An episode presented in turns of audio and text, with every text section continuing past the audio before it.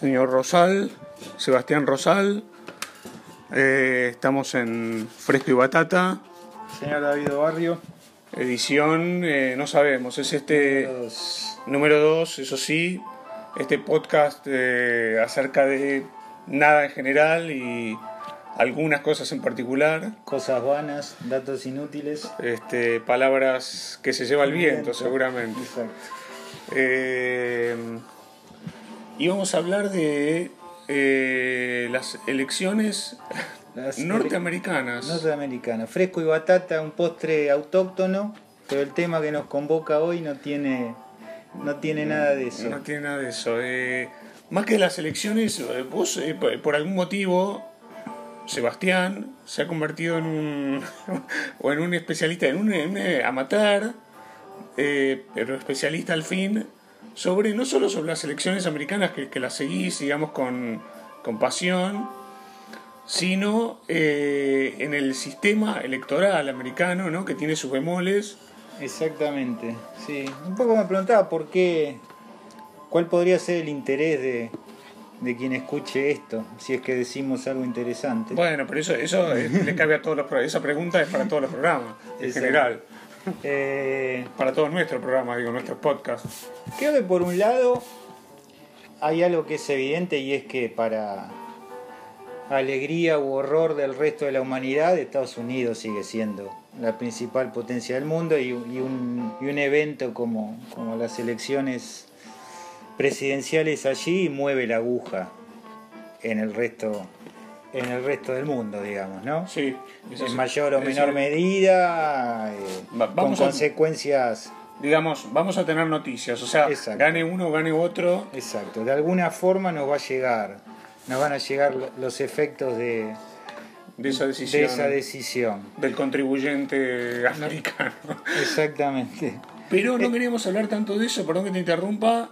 Digo, sí, pero no, no, no es una cuestión política, sino eh, del sistema, El sistema electoral. electoral. a ver si logramos contagiar el interés por un- una ingeniería electoral que a mí me resulta fascinante, francamente, que tiene una tradición que está sustentado en, en- en dos o tres ideas bases de, de filosofía política, por así decirlo, que, con las que uno puede acordar o no, pero que están presentes. Y que expresa, el otro día alguien en Twitter puso que la política norteamericana es un género en sí mismo, y a mí me parece que es así. Tiene algo, tiene algo que a mí me, me, me- me- me atrapa, me apasiona. Eh, Como el fútbol, como casi. el fútbol, exacto. Que es lo siguiente. Uno, si está mínimamente informado, sabe que eh, el, el- el norteamericano es un sistema bipartidista, ¿no? Bipartidista de hecho, no de derecho. Hay, hay Hay terceros otros partidos, partidos, lo que pasa es y que cuartos partidos, claro. no tienen representación. no- normalmente, hace, hace ya varias elecciones que el Partido Libertario y el Partido Verde se pelean en tercer lugar, pero entre los dos suman entre el 1 y el 3% de los votos. Y yendo a la cuestión eh, electoral, que no nos adelantemos, pero digamos, es que esos partidos, como no van a conseguir electores, funcionan casi de manera simbólica, digamos. Es decir, Eh, uno sabe que están, puede votar por ellos, pero sabe que, que no van a llegar al poder, digamos. Exactamente, exactamente. No solo que no van a llegar al poder, sino que por el tipo de sistema que tienen los norteamericanos no van a tener ningún tipo de representación. Bueno, eso iba, por eso no van a tener, claro, exacto. Ningún tipo de Ah, representación, está bien, en el ninguna. Congreso, digamos, Eh, claro. Ni en el Congreso, Ni ni en en, ningún lado. ni en ningún lado, exactamente. Pero existir existen. Pero lo que iba es que uno sabe que hay un partido republicano y un partido demócrata que, pintándolo con brocha muy gorda, uno puede decir que uno es un partido que de centro derecha a derecha y el otro un partido de centro a centro izquierda, aunque hay elementos que ya que han surgido en los últimos años que son un poco más extremos. Eh, Pero dentro del partido, dentro del Partido ¿es Demócrata. el, sí. el partido los lo capitaliza o, o surgieron del propio partido, digamos, porque eh, uno piensa que también de, de- de un brochazo y de, de manera burda, uno se imagina que no hay demasiados cambios, que no hay demasiadas diferencias entre el Partido Demócrata y el Partido, eh, el partido Republicano, por lo menos en términos de, de, de, de política exterior, de la gran política, uno dice, bueno, es más o menos lo mismo. Más o menos, para bien o para mal, ¿no? Digamos. Eh, sí. No hay cataclismos, digamos, gane uno u otro, aunque estamos viendo en los últimos años una, una, algo, un- una cosa distinta, ¿no? Pero A eso iba.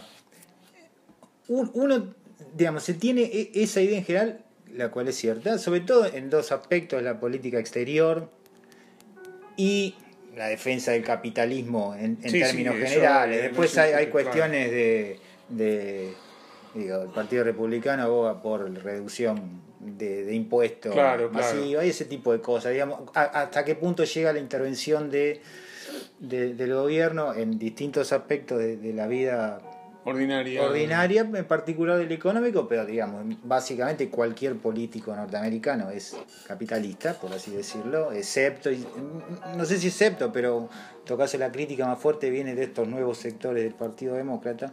Pero lo que voy es que si uno acerca un poco el zoom, hay un montón de matices en la política norteamericana dentro de ese esquema que uno supone rígido entre dos partidos, de, de matices, de contrabandos hormigas entre uno y otro, digamos, de como un movimiento subterráneo que hace que las cosas sean mucho más dinámicas Ah, de lo que uno supone a primera es vista. decir, esas cosas subterráneas no que los diferencian, sino que los... Que los porque inter- cuando dijiste intercambio, decís entre uno y otro, digamos, una, Exacto. una especie de relación... Exacto, por decirlo de alguna manera. A ver, hay, hay senadores demócratas que por alguna razón son electos en, en- en estados que son fuertemente republicanos y votan por el candidato que Ah, Trump propone ah, para la Corte ah, Suprema muy de Justicia, ese tipo de cosas. Y eso Ese tiene que ver con esa digo, ingeniería hay, hay de- demócratas, electoral. hay demócratas que están en contra del aborto, Claro. hay, republi- hay republicanos que están a favor de la ley de salud de Obama, el famoso Obamacare, digamos, ese tipo de cosas. Ah, bueno.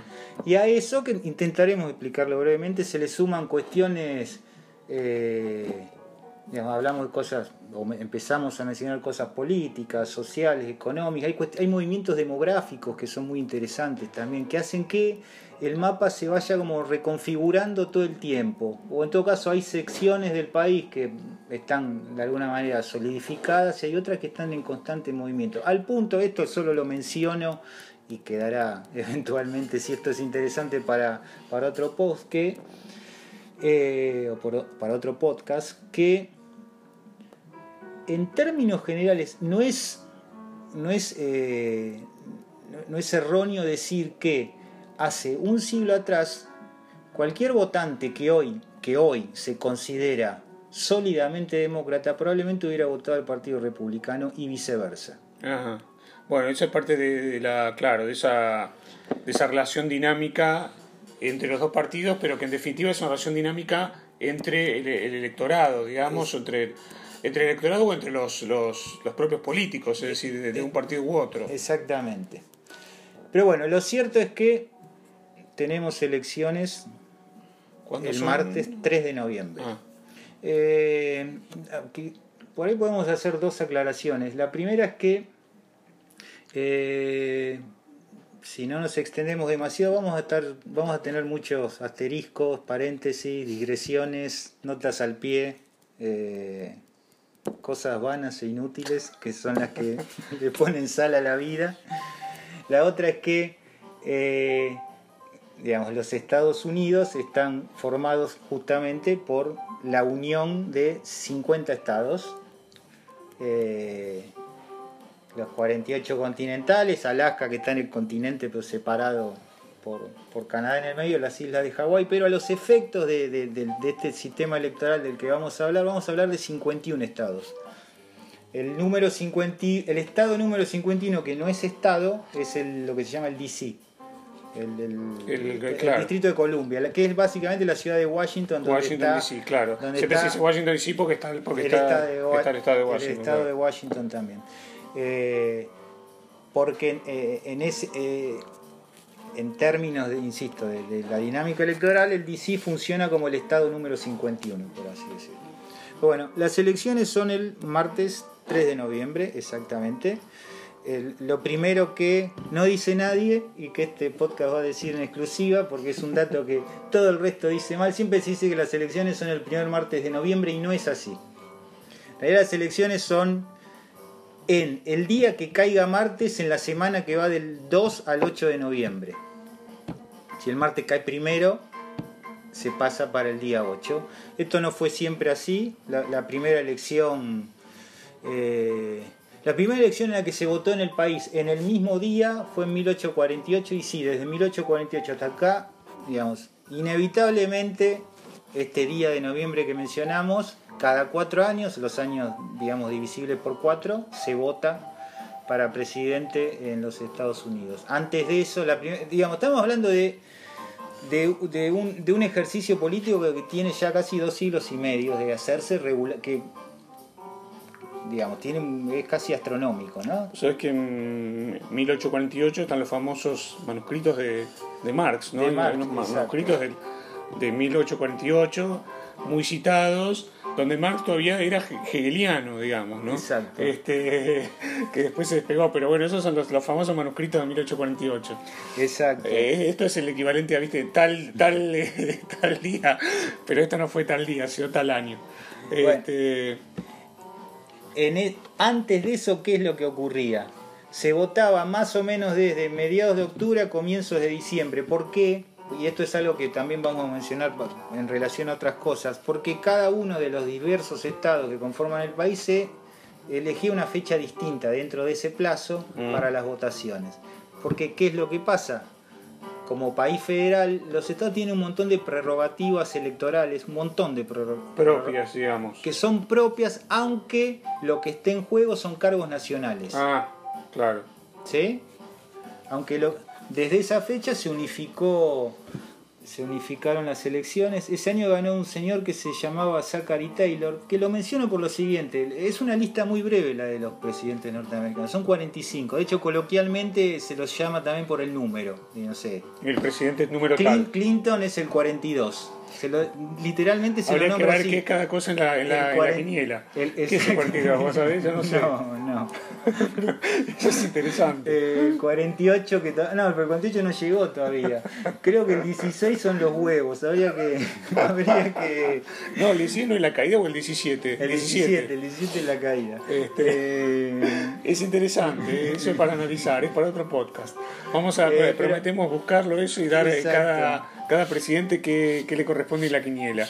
es una lista muy breve, considerando que son 200, poco más de 230 años de, de vida política, que incluye nombres no necesariamente ilustres, pero sí conocidos, digamos, Washington, que es el uno, eh, El Jeffer- uno, el uno. El uno. Como se dice ahora, el uno. Eh, Jefferson, Abraham Lincoln, Franklin Delano Roosevelt, eh, Reagan, Obama, Sí, sí, sí, sí, sí. Kennedy, Kennedy, obviamente. pero incluye nombres absolutamente desconocidos incluso para los norteamericanos. Como si yo, si yo digo que eh, señores como William Harrison, John Tyler, Zachary Taylor, Milan Fillmore, Chester Arthur, Eso- Rut- Rutherford Hayes, Warren Harding fueron presidentes de los Estados Unidos, es probable que cualquier ciudadano norteamericano los, con- lo- los Sí, confunda con pero- jugadores de béisbol. Pero debe pasar, eh, pasa en Argentina también. eh. Uno dice que eso Ortiz, ¿viste? Nadie sabe quién es. Bueno, este, uno recuerda los, los nombres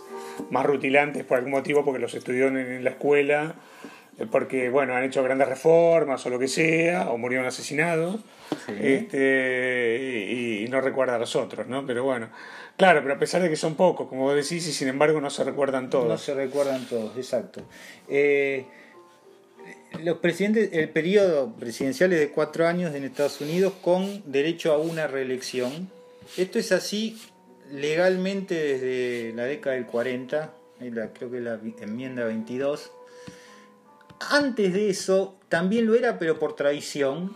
¿Cuál era la tradición? Que el uno, Washington, cuando está terminando su segundo mandato, le ofrecen que se le ofrecen de manera unánime Postularse. los dos partidos que en ese momento existían en, en la vida política norteamericana, que no eran los, los actuales.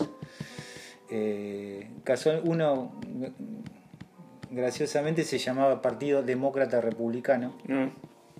Eh, le ofrecen a Washington que se presente para un tercer periodo y Washington declina la oferta porque dice que iba a sentar un precedente peligroso, que, que iba a convertir, se iba a convertir en una especie de monarquía presidencial, Claro, claro, decirlo, que iba en contra de, Le iban de a los agarrar- ideales, Le podías agarrar el gustito, era, la, era la- era en contra de los ideales de, el temor. de, de la Revolución Americana. Entonces, a partir de ahí, todos los presidentes que lo siguieron, ninguno de ellos quiso ser más que Washington. Entonces, al finalizar sus. Incluso O, menos, digamos, claro, no- no- nadie quiso ceder lo que Washington no había cedido. Exactamente. Eh, entonces, aunque muchos de ellos eran muy populares también al finalizar su segundo mandato, ninguno se presentó eh, para una tercera elección hasta, siempre hay un hasta, hasta que en los 30 Franklin Delano Roosevelt, que fue uno de los principales políticos seguramente del siglo XX en Estados Unidos, él, lo eligen en el 32, lo reeligen en el 36, se vuelve a presentar en el 40, se vuelve a presentar en el 44, gana siempre. Le tocaron tiempos difíciles. Difíciles ¿no? tiempos de guerra. No, tiempos de guerra y tiempos de, de- de, tiempos de, de miseria. post, post- Gran Depresión, el New Deal, 30, claro. el New Deal y todo eso. La cosa es que en realidad él asume su cuarto periodo y muere al mes, y, pero bueno, eh, introducen esta enmienda que de alguna manera legaliza aquello que era una tradición y que, que Roosevelt había, había quebrado. Pero en realidad no fue el primer Roosevelt que intentó hacerlo. Lo que pasa es que él le salió bien, a su pariente, que fue Teddy Roosevelt, también lo quiso hacer. Mm. Eh, solo que con un periodo en el medio, digamos. Eh, cuando vuelve a presentarse para un tercer periodo, pierde. Eh, pero bueno, hay una forma de- por la cual un, un ciudadano norteamericano puede ser presidente por más de ocho años y es que el vicepres- si un vicepresidente, por la razón que fuere, ejerce la presi- eh, asume perdón, la presidencia y lo hace por, mm, por dos años o menos, o sea, menos de la mitad del periodo a completar, después puede presentarse dos veces más. O sea, Mm. que al- cualquier, un, un ciudadano norteamericano puede ser presidente 10 años menos un día, por así decirlo. Eso es lo máximo. Eh, Eh, hoy mencionaste en la introducción lo que quizá es el centro de la charla o podría ser el centro de interés, que es el eh, o la ingeniería, dijiste vos, electoral, ¿no? que es muy particular.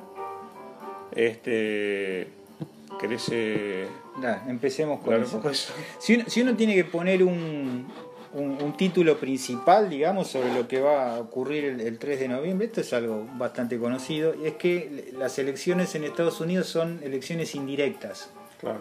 O sea, ¿qué es lo que ocurre? Cuando un ciudadano va y vota, o presencialmente o por correo, digo, eh, ya, ya hay, hay millones de votos que ya se emitieron en los Estados Unidos, solo que por correo. Esa es otra. Claro, ¿Desde qué periodo hasta claro. cuándo? eh, eh, ¿Con qué condiciones? Esa también es otra norma que los, cada uno de los estados Claro. aplica. Claro, es escalonado eso, no es que es todo el, el mismo día, digamos. Exactamente. Porque hay gente que ya votó porque ya mandó ya el correo, ya, lo su- mandó. ya mandó su voto. Ya mandó su voto, claro. Bueno, de la forma que fuere que, que un ciudadano vota, Con lo cual, perdón, una, una cosa, con lo cual hay una especie de suspenso ahí eh, alargado, ¿no? También, porque digamos, eh, no, no se remite a una tarde, digamos, una tarde donde se cuentan los votos.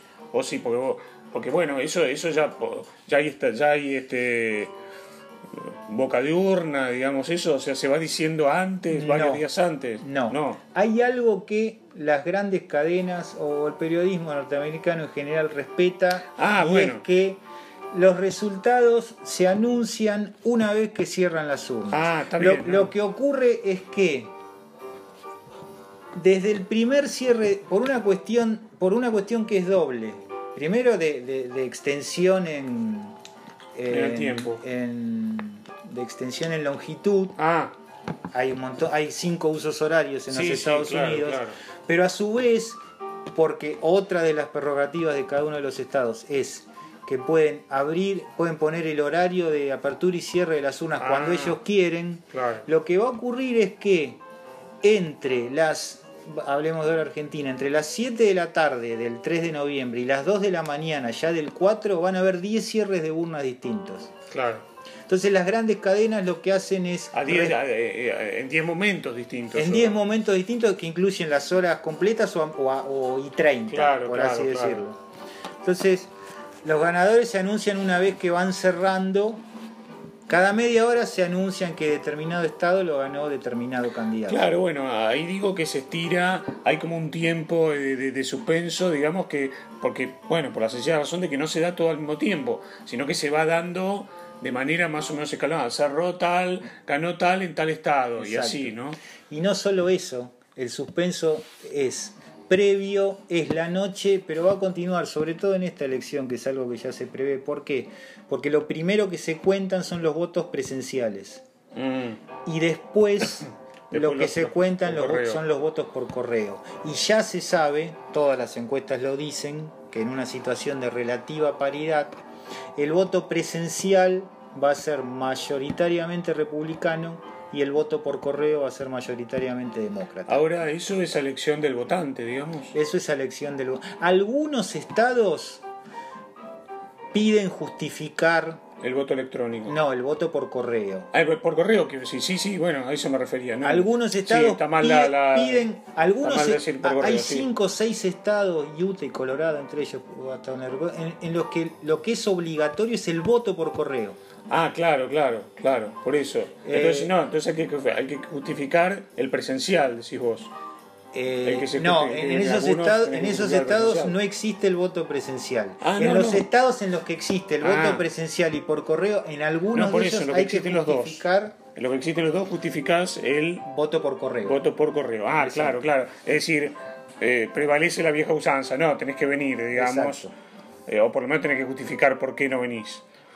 Y eso es interesante también porque debe haber, obviamente, estadísticas al respecto de en qué elección hay más de uno, más de otro, ¿no? Más, más voto por correo, más voto presencial. Eso no, no es que las tengas en la cabeza, pero te quiero decir, es interesante eso porque también te da una pauta, ¿viste? Bueno, a ver quiénes son, quiénes son los que votan por correo, quiénes son los que van. Es- Y eso te da una especie de demografía, te da algo, o una radiografía de los, de los votantes, ¿no? Me Sí, imagino. El, el- el voto por correo existe desde el siglo XIX. Empezó con, con- era, era propio de los militares que no estaban eh, por alguna Claro, de, no la- las en el guerras internas, no, no estaban o en el país o no estaban en el estado en el que vivían. Claro, el que tenían que, claro, alguna- claro, el que tenían que votar. Exacto.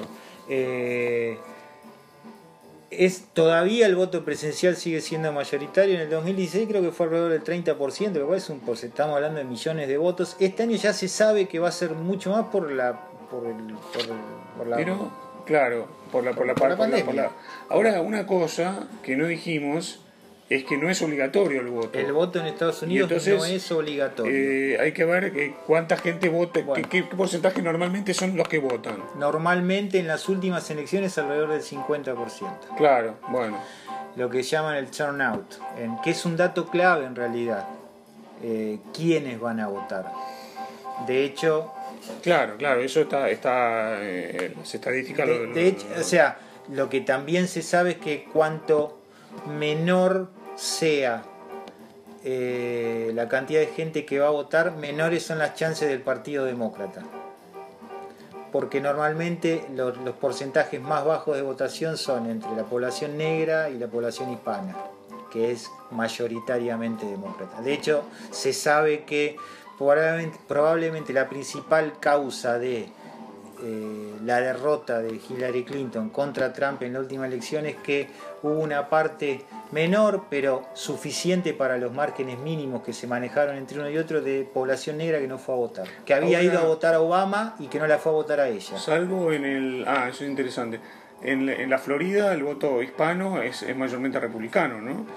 En- es mayormente republicano, porque e- ese es otro tema cuando hablábamos de matices. Pensar el voto republicano en bloque también es un, No, no, claro, claro, no, en los dos en bloque, claro, cualquiera de los dos, quiero decir. Pero, bueno, la estadística dirá esto, digamos. Sí, el, el- Eh, el voto latino en Florida es, no sé si mayoritariamente, pero es mucho más republicano que en el resto del país porque está la comunidad cubana. Sí, sí, claro, claro, por eso lo digo. Pero eso también es algo que está cambiando, porque una cosa son los cubanos que emigraron directo Sí, sí, de- sí, desde la isla y la, genera- la y la siguiente generación nueva que ya nació en los Estados Unidos. Claro. Es decir, el apoyo al Partido Republicano entre la comunidad cubana es, va, va menguando a medida que van apareciendo nuevas generaciones.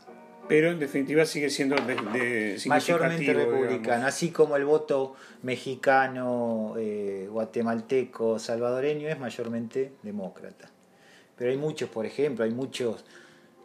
Sí, hay, que pensar, hay que pensar que Trump, con todo su discurso anti-inmigratorio, in- in- inflamado, digamos, inflamatorio contra los mexicanos principalmente, obtuvo alrededor de un tercio de los votos del- de, Claro, claro, de bueno, la población es, sí, hispana. eso- ¿Pero eso por es- qué?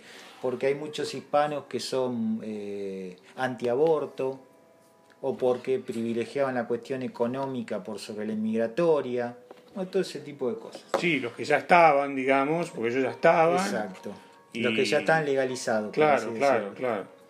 Eh, ahora, entonces decíamos que son votas, es una elección indirecta, vol- volviendo a- al tema. ¿Por qué? Porque aunque en, en la boleta diga, en este caso, Trump o Biden, no están votando directamente A ellos, sino que están votando, están votando a electores por estado que se comprometen a votar para elegir a un presidente. Ahora eso es interesante.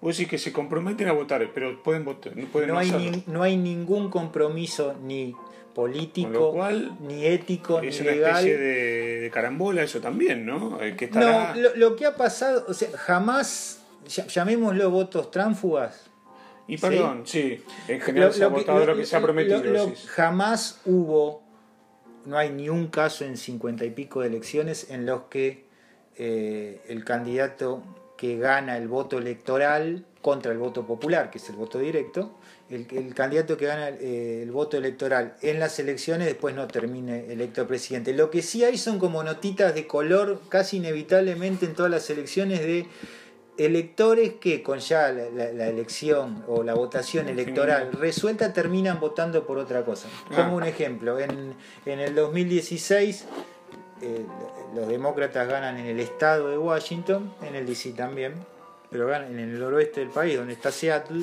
que creo que daba, daba 11 o 12 votos electorales. En el momento de la elección, tres de esos electores votaron por Colin Powell, el negro, Sí, el claro, general negro claro, que fue claro. secretario de Estado de Bush. Pero cuando ya estaba... Ya estaba Cuando ya la elección elección. estaba definida. Ahora, eh, esos tipos se sabe quiénes son, digamos, después. Sí, o sea, sí. vos votaste, ah, pero ¿cómo? Yo te voté a vos y vos votaste, pero bueno, pero sí que no se da mayormente. No, no, eh, eh, jam- no han jamás- definido la elección, jamás- digamos. jamás el voto definieron una elección. El borocotó, digamos. Exacto. No ha, no ha, no ha definido No, la elección. jamás definió. Ahora, si uno piensa en esa movida del 2016, tal vez no estuvo tan mal porque Colin Powell, siendo republicano, moderado pero republicano, apoya a Biden en esta elección. Así que, Para los, para los, eh, claro, para los demócratas, decir, no, no ha estado tan mal. exacto. Eh, entonces, segunda, segundo dato que se- se- normalmente se, se dice mal. Se dice que en Estados es- perdón, Unidos. quería, porque hoy eh, fuera del- del- del post, este, o del podcast, este, vos decías, bueno, el otro día que hablamos, oh, esto siempre lo ponen mal, digamos, ¿no? Es decir, eh, eh, en los diarios o lo que vemos, no, no siempre es correcto lo que se dice, ¿no? Sobre las elecciones americanas. Esto, ibas a mencionar algo en ese sentido. Sí, se dice que en Estados Unidos se elige un colegio electoral. No, se eligen 51 colegios electorales. De hecho, no, todos los electores no se reúnen en un solo lugar, sino que en alguna fecha de diciembre, que ahora no recuerdo cuál es, eh, se reúnen en cada una de las 51 capitales, eh, votan y esos votos se eh, votan por un lado para presidente, por el otro para vice, eh, envían los votos a, a Washington y en el Congreso se cuentan y se proclama eventualmente un ganador. Eh, es gracioso porque eso también cambió. Hay muchas cosas que, aunque la filosofía que, que, sostiene La todo es la, es la misma, es la pero- misma, por ejemplo, en algunos estados en las primeras elecciones tenían una a los electores era una elección doblemente indirecta.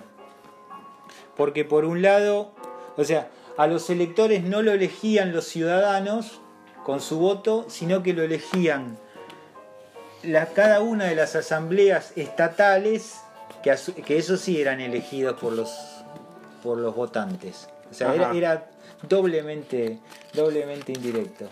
Eh, Y esta, esta eh, ahora, ¿por qué? Uno se pregunta. claro, ahí va, o sea, esta, esta ¿Por famosa qué? ingeniería tan particular, ¿qué, motiv- motivación tiene? Yo, digamos, ¿O cre- suponés? creo que hay, hay, hay dos hay dos hay dos razones que la justifican que son propias de la filosofía política del siglo XVIII una es que establecer un mecanismo indirecto es y esto es algo muy interesante es poner una especie de barrera o algo que atenúe que morigere los, los efectos de la tiranía de la mayoría Claro, la, la, la inclinación, a- que quizá una inclinación casi natural, digamos, a la tiranía, ¿no? Eso Exacto. detectado como tal, digamos. detectado como tal. Eso por un lado. Y otra cosa es que eh, el hombre es Eh, bueno, el- el hombre es bueno, pero si se lo vigila es mejor, exactamente. diría un general. Este, Eh, y lo otro es que el- ya, ya vamos a ver por qué, pero eh, es un sistema que protege a las, pequen- a las medianas y pequeñas ciudades frente a las grandes urbes, por decirlo así. Ya vamos a ver que, ahora prontito, que un voto en California, digo en Los Ángeles, pongamos un ejemplo puntual, en Los Ángeles, un voto en Dallas, un voto en la ciudad de Nueva York o en Miami, no vale lo mismo que un voto en un pueblito de Wyoming, por Ah. decir algo, o de Montana o de Vermont. por, por, por la cantidad de, por, por los electores o por... Bueno, podemos ir adelantando, porque si uno divide Ah, la población total de cada estado por la cantidad de electores Claro. que brinda el estado, Claro. por ejemplo, en, en- en California hay un elector cada alrededor de 750.000 habitantes. En Vermont, en Wyoming y en Vermont, creo que en los dos es lo mismo, hay un elector cada menos de 200.000. claro, entonces eso te, te, te modifica el, el peso, Entonces, del, el peso del lugar donde estás votando. Uno puede pensar que un voto en Wyoming vale entre 3 y 4 veces más que un voto en Los Ángeles. ¿Sí? Que también es, es un punto que tiene relación con el primero, digamos, la tiranía, si hay una tiranía de la mayoría, la la mayoría, mayoría, claro. las mayorías se agrupan en las grandes ciudades. Claro, claro, ¿sí? claro. Entonces, eso es básicamente lo que sostiene la- idea. Y es muy interesante porque todo esto, digamos, la primera elección fue en 1788, la constitución es de un año antes y, y es como el, el- el fin de una serie de discusiones muy arduas que traían 10 años ya. Y todo esto es anterior a la Revolución Francesa. Eso Claro. es muy notable. O sea, los tipos fueron, los famosos padres fundadores, fueron capaces de ver cosas que un año después explotaron Bueno, pero yo creo que además que la, la constitución, o la, la- digamos, eh, la constitución no, digamos, el, eh, la revolución francesa, digamos, y sus sus principios, o muchos de sus principios, están basados en la, en la americana. Exactamente. O sea, uno podría decir, yo personalmente creo que la Revolución Francesa es como el hecho más importante de la historia de la humanidad, por lo menos de Occidente, pero también tuvo ciertas cosas que son, digamos, como para ponerles el ojo. Una era que hasta por lo menos la, la, llegada- el hasta, hasta la estabilización napoleónica, por así el decirlo. texto de la democracia en América, ¿no? El texto de, De de. Alexis Tocqueville, claro. Este, Eh, sí, de hecho, bueno, lo que pasa es que Tocqueville escribe en el siglo XIX, ya con, con el- los Estados Unidos consolidados y con Sí. la Revolución Francesa ya Sí. en, en un lugar totalmente diferente, digamos, de hecho extinta, por así Sí, sí, decirlo. sí, ya Pero eh, Tocqueville habla de Estados Unidos como el pueblo en el que en ese momento, digamos, lo, lo que se pone en práctica es la libertad en la igualdad y la igualdad en la libertad. claro. O sea, los principios, dos de los tres principios básicos de, de la La Revolución, revolución Francesa. francesa, claro. Entonces, bueno, volvamos. Tenemos que el 3 de noviembre se eligen, se eli- llamémoslo un colegio electoral, aunque en realidad es la suma de 51. ¿Cuántos electores se eligen en, eh, en los Estados Unidos ese día? Se eligen en total, en la suma de los 51 estados, 538 electores. Eh, hay un gran blog en, que es la principal página que sigo yo, que se llama 538, La justamente. principal página que se dice en general, o, o so- con este, No, este con tema. este tema, con este tema. Se llama 538 y se llama por- precisamente por eso, porque es el número total de electores que se eligen. Eh, ese número no es casual y está puesto para evitar eh, arbitrariedades o eh, arbitrariedades propias de la coyuntura política. ¿De dónde surge? Es de sumar la cantidad de miembros que conforman la legislatura en los Estados Unidos, o sea, los 435 representantes más los 100 senadores, los representantes son los equivalentes a, a a nuestros diputados, digamos, son los representantes del pueblo, los senadores son los representantes de los estados, por eso que California con sus 40 millones de habitantes tiene dos senadores, igual que Wyoming que tiene 600.000 habitantes, que también tiene dos. Bueno, esa suma da 535. Los tres, los tres que, que se, que se agregan son los tres electores que da el, el DC. Mm. Al no ser un estado, no tiene, el DC no tiene ni representantes ni senadores, pero sí tiene electores. De ahí surge ese número.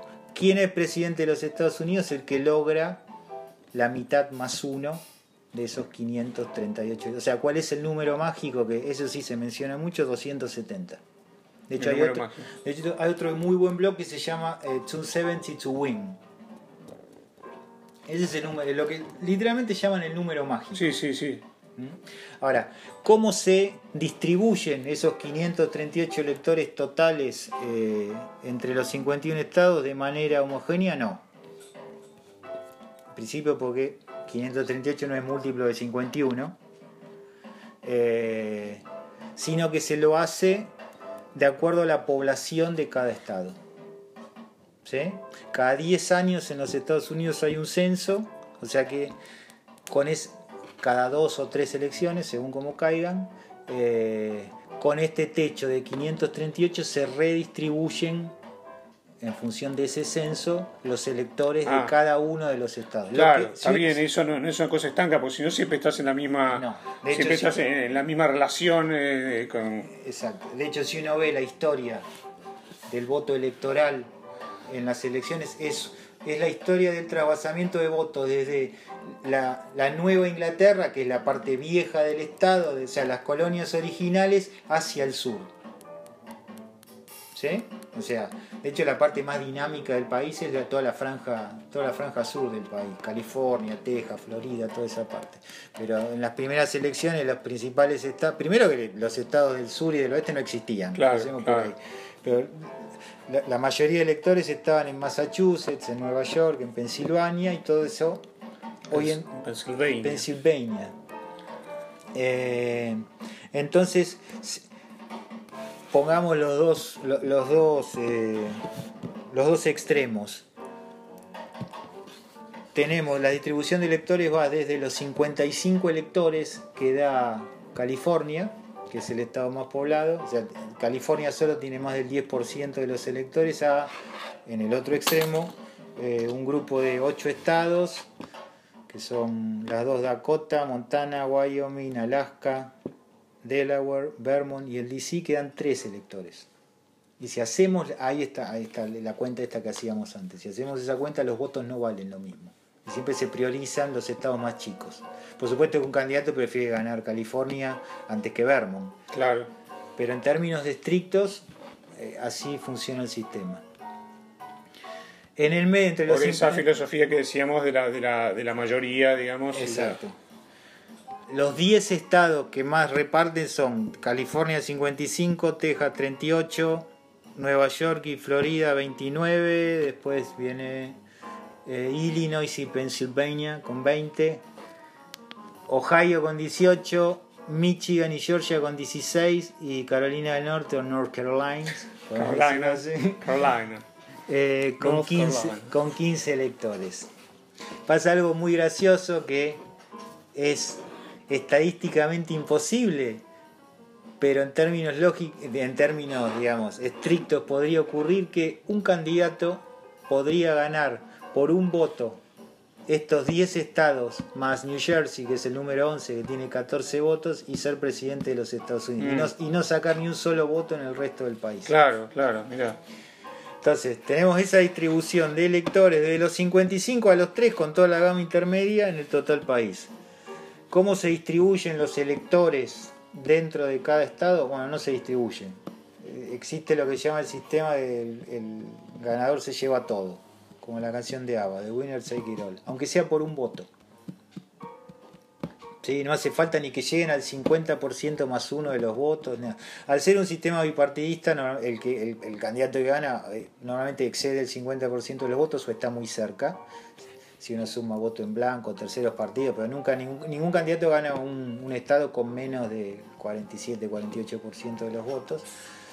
Pero por ejemplo, la- última elección en la que eh, hubo un tercer partido con, con una presencia fuerte electoral, que fue la del 92, que no sé si te acordás de Ross Perot, Sí, claro. El, En la elección Peticito, era, era un, Peticito- un. Un hombre... Ross Perot, Perot. Ross Perot, que era un populista tejano, Sí, digamos, sí, que sí, sacó el sí. 18-19% de los votos en la elección. Rico, un hombre, sí, sí, un multimillonario, sí. Eh, la elección en la que Clinton le gana a Bush padre, eh, sacó alrededor del 20% de los votos, lo cual quiere decir que o uno u otro de los otros dos candidatos ganó un estado con 40% de los votos, una cosa así. Bueno, se lleva todo. Eh, winner takes it all. eh, California, volvamos a California, digamos. Eh, Seguro Biden va a ganar por no menos del 25% de los votos, lo cual en California significan millones de votos. Eh, si ganara por un voto sería lo mismo, se lleva a los 55. Esto es lo que este sistema, o no, esto lo dejemos, dejémoslo para más adelante. Eh, bueno, ¿qué es lo que ocurre? ¿Qué es lo que va a ocurrir el 3 de noviembre? Que a ninguno de los dos partidos le va a alcanzar con los votos electorales de los estados que ya se saben que son para Que son- uno u otro son, claro. para llegar a los 270. A ninguno de los dos. O sea, eh, hay estados en los que, y estamos hablando, en este caso puntual, y es más o menos siempre igual, estamos hablando de 39 de los 51 estados en los que si no hubiera elecciones sería exactamente lo mismo, pues ya se sabe quiénes ganan. Los estados que se llaman sólidos, o para un lado o para, el, otro. ¿sí? A ninguno de los dos les alcanza. ¿De dónde sacan los, los votos para llegar al número mágico? De los, en este caso, 12 estados a los que se denomina los swing states. O sea, los estados cambiantes.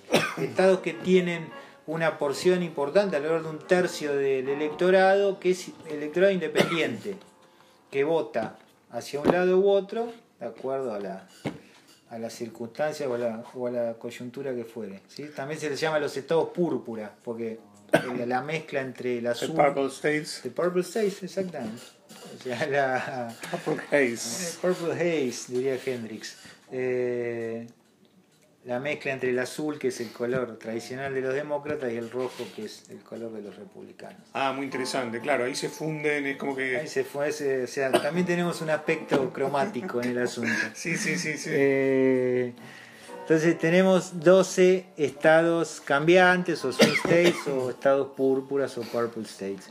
¿Cuáles son los dos estados? Son algunos se repiten ya hace varias elecciones, otros se han agregado ahora y eso es parte de- del interés que, que- que Suscita genera esta elección en particular. Esta elección en particular. Son, a ver, hay casi todos los que conforman lo que se llama el Rust Belt, el cinturón oxidado. Claro, exacto. Esa, la serie de estados que están alrededor de los grandes lagos en la parte nor noreste del país, que son eh, Pennsylvania, Ohio, Michigan, Wisconsin, Minnesota. Hay otros dos estados en esa zona que son Illinois y e Indiana, pero uno es demócrata mayoritariamente, sólidamente, y el otro republicano. Es- entonces tenemos esos cinco estados en esa parte del país y después tenemos otros estados que están en el sur, que son Carolina del Norte, a ver si me acuerdo de todos. Carolina del Norte es uno. Georgia. Texas, no tan extrañamente se agregó en esta elección. Arizona, del cual uno podría decir lo mismo, es un, estadio, un estado perdón, que se menciona menos, pero Arizona es el estado de Barry Goldwater, que fue candidato presidencial republicano en el 64, que perdió por paliza contra Lyndon B. Johnson, pero es una figura clave en el Partido Republicano porque es el primero que, más que coquetear, se tiró de cabeza con posiciones de derecha o de extrema derecha. O sea, es una figura muy importante, aunque electoralmente perdió feo, insisto, es una figura importante. Bueno, Arizona es otro estado, Nevada, y me estoy olvidando de dos. Iowa es otro, y la joya de la corona que es Florida. Florida. la Florida. Pues ya dijimos que es el tercer estado que más electores reparte. Que es un estado, que es un swing state de hace un montón de elecciones y que normalmente es el que define una elección. Es lo que en Estados Unidos se llama el tipping point state, o sea, el estado que es punto de oscilación, el que le da la victoria a uno u otro. A uno u otro, claro. el, estado disputa, el que se disputa. El que se, este año este año todas las encuestas dicen que, o los análisis más que las encuestas dicen que eh, ese rol lo va a cumplir Pensilvania, no Florida. Pero normalmente suele serlo. El, caso más obvio fue en la elección del 2000, no sé si te acordás, entre Bush hijo y Gore, mm. que la, digamos, la, definición de lo que ocurrió en la Florida fue lo que, que tardó semanas, fue lo que terminó definiendo la elección. Eh, qué es lo que está pasando ahora, qué es lo que dicen las encuestas, qué es lo que, qué es lo que dicen el promedio de las encuestas. Que en cinco de esos dos estados, que son, cuatro están en el, en el Rust Belt, son Michigan, Pensilvania, Minnesota, Wisconsin, más Nevada, Biden, candidato demócrata, tiene una ventaja que está por fuera del margen de error de las encuestas. Que claro, que, ya es casi definitoria, digamos. Exacto. Se lo sigue considerando swing state porque no se sabe qué puede pasar en estas tres semanas, pero realmente debería ocurrir un cataclismo para que eso cambie si es que las encuestas no están errando. Después hablamos de eso también. Pero básicamente en esos estados Biden tiene en el promedio de encuestas y sobre todo en las encuestas más prestigiosas, porque no todas las encuestas ranquean igual. Claro, claro tiene ventajas que van desde el 6,5 al 8, 8,5% de ventaja. Eso está por fuera del margen. Con esos cinco estados, Biden es presidente. Si se le suma, obviamente, los estados que ya son sólidos demócratas. Después hay otros cuatro estados en los que Biden también tiene no cinco, hoy cambió uno de ellos. Hay otros cinco estados en los que Biden también tiene ventaja en el promedio, pero es una ventaja menor, mucho más exigua. Y va desde Georgia y Ohio en los que tienen alrededor de medio punto a Florida que tiene casi cuatro. Y también están Arizona y Carolina del Norte. Y hay dos estados que son Iowa y Texas que quien lidera en las encuestas es Trump, pero también por el 1 y el 3% respectivamente. Así que esa es la, situación general de la elección al día de hoy. Siempre hay alguna sorpresa en octubre, en cualquier elección presidencial. Se está especulando cuál podría ser ahora. Una es que, que no sería sorpresa en todo caso, algo que, está previsto es que todavía queda, quedaban dos debates presidenciales pendientes, uno de ellos, el segundo se anuló, se anuló, que en el tercero ocurre una catástrofe para Biden, la otra es que Biden se contagie de coronavirus, que es algo que está. Claro, que, está, podría pasar. Que podría pasar y que está, que está. Sí. bueno, por, es más grande, más grande entre, entre los dos suman 152 años. Son por escándalo los, dos candidatos más viejos en toda la historia de los Estados Unidos. Biden tiene bueno, 78. Biden es uno de los más viejos. Biden, es el más viejo. Ah, es el más viejo. De hecho, Trump cuando asumió ya era ya era, creo si mal no recuerdo, por lo menos la primera, la primera presidencia ya era, ya era el presidente más viejo. Tenía 70 años, Biden tiene 78 ahora. Eh, pero bueno, esa es la situación general. Lo que se supone es que la noche del 3 de noviembre no se va a conocer el ganador. Y más todavía por esto que mencionábamos del voto por correo. Claro, claro. Eh, que se necesiten varios días.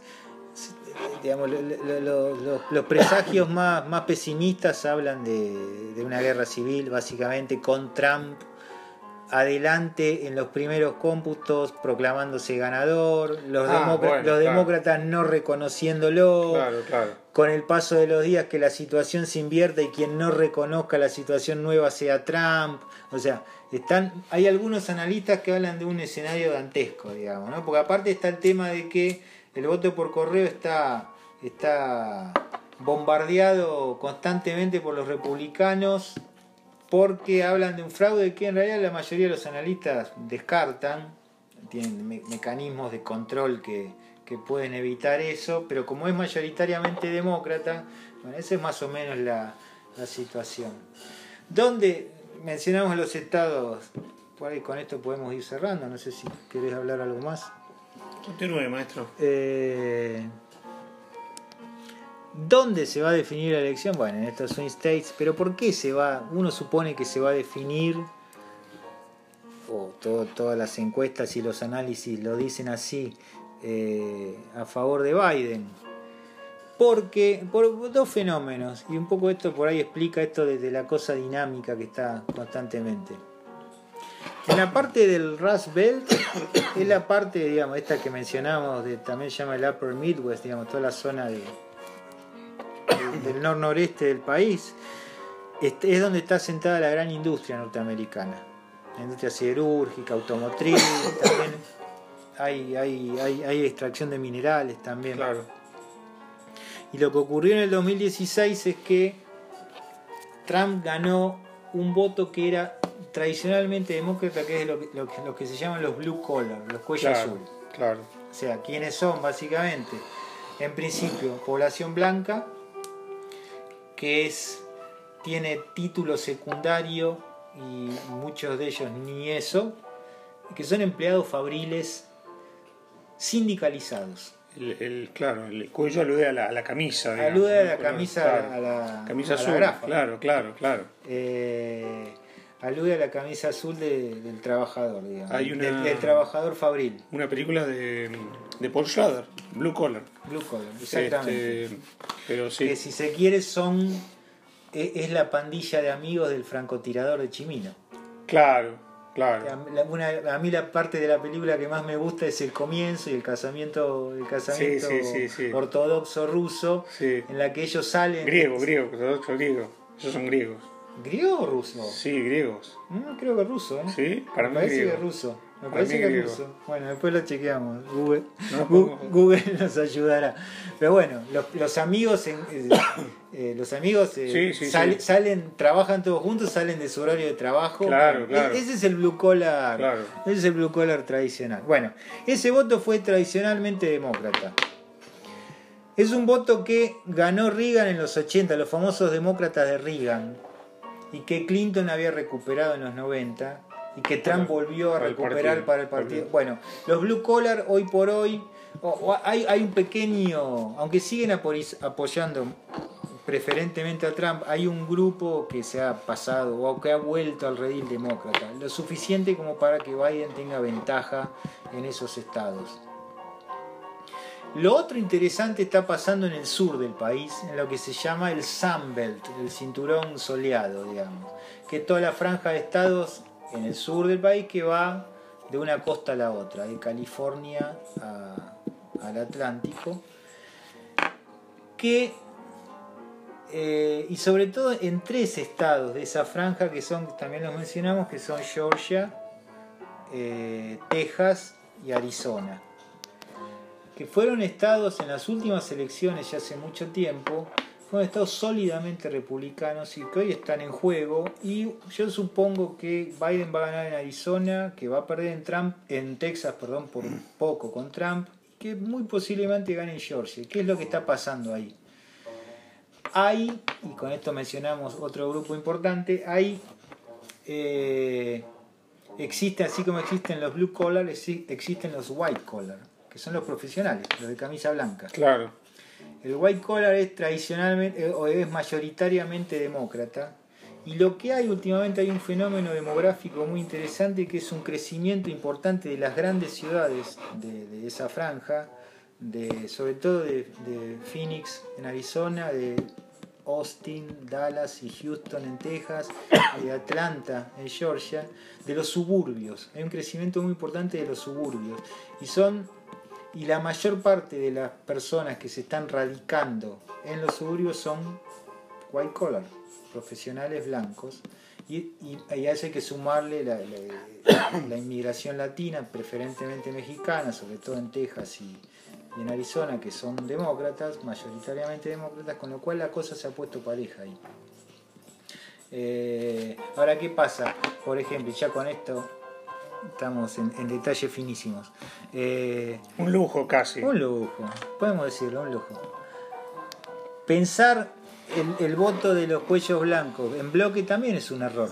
El cuello blanco del sur de los Estados Unidos es mayoritariamente republicano, porque antes que cuello blanco se reconoce blanco con la, con la carga racista que tiene en el sur de los Estados Unidos y se reconoce religioso.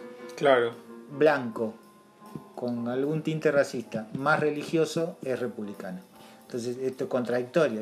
Crecen, hay, hay, más, hay más cuello blanco y sin embargo los, eh, en el sur y sin embargo los demócratas están creciendo. Lo que pasa es que lo que hay es un movimiento demográfico interno interesante de cuellos blancos que no son originalmente, que no se autoperciben, por usar un, un término actual, en boga, que no se autoperciben sureños.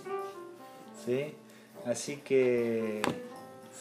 Pero bueno, esto después de esta elección, no esta elección, sino esta elección, quiero decir, este, del amigo Sebastián, no sabemos si es fresco o batata. Bueno, no, no, yo, yo, me niego a que este nos, nos, nos, nos, autopercibamos no, cada uno de nosotros como nosotros. fresco y batata. No, no, yo me niego rotundamente. Eh, no sabemos si nosotros lo sabemos, estamos, estamos, estamos eh, seguros, por eso no lo decimos. Pero... No, para terminar, si querés, ya que estamos llegando justo a la hora, mencionar algo que, bueno, esto sí se menciona, que que es que un sistema así lo que permite es que un candidato pierda el voto popular, o sea, ah, que obtenga claro, menos claro. votos que su contrincante claro, y que gane la elección y que termine siendo presidente. Sí, pasó, sí, solo cinco, votos... pasó solo cinco veces en la historia de Estados Unidos. Lo que pasa es que dos son muy recientes. En el 2000 Bush hijo le gana a Gore con menos votos populares.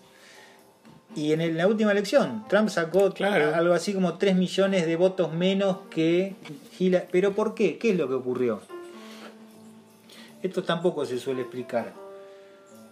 Hillary Clinton ganó por escándalo en California, sobre todo en California y en Nueva York. Eso implica diferencia de millones de votos. Y Trump ganó, o sea, ocurrió algo que para los republicanos fue un milagro literalmente y para los demócratas una pesadilla. Trump ganó en todos los estados en los que podía ganar en los que la diferencia a priori de Hillary estaba dentro del margen de error de las encuestas, digamos, como para un poco justificar, fue, claro. a, a, no justificar, pero tratar de explicar un poco el error de las encuestas.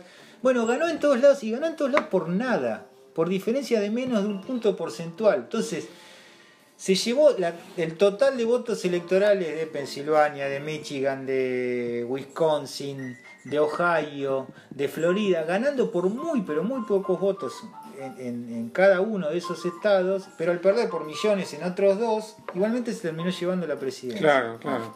Esto hablábamos de por qué se prioriza por ahí estados más chicos frente a, la, a las grandes urbes. Sí. ¿Sí? Eh, pero bueno, no sé si habremos contagiado algo de, algún favor este para que no sigan sé. las elecciones no sé no sé si será así pero bueno por ahí es más fácil es más fácil con el fútbol con otro con tipo de fútbol, sí.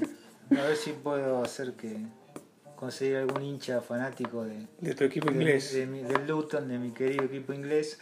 Eh, pero bueno así son las cosas. Eh, este, este, entonces fue un fresco y batata fresco y especial batata, o no sabemos. Fresco y batata. Político pero político pero casi casi de, de política digamos de política, ¿no? y no, sí, sí, y, sí. y, específicamente de, de, este armado tan particular de, electoral digamos sí sí que para mí es como un ¿Te gusta? Un gran ¿Te guion. Para mí es un gran guion. Ah, claro, claro. Es un gran guion, es algo, es algo atrapante, realmente.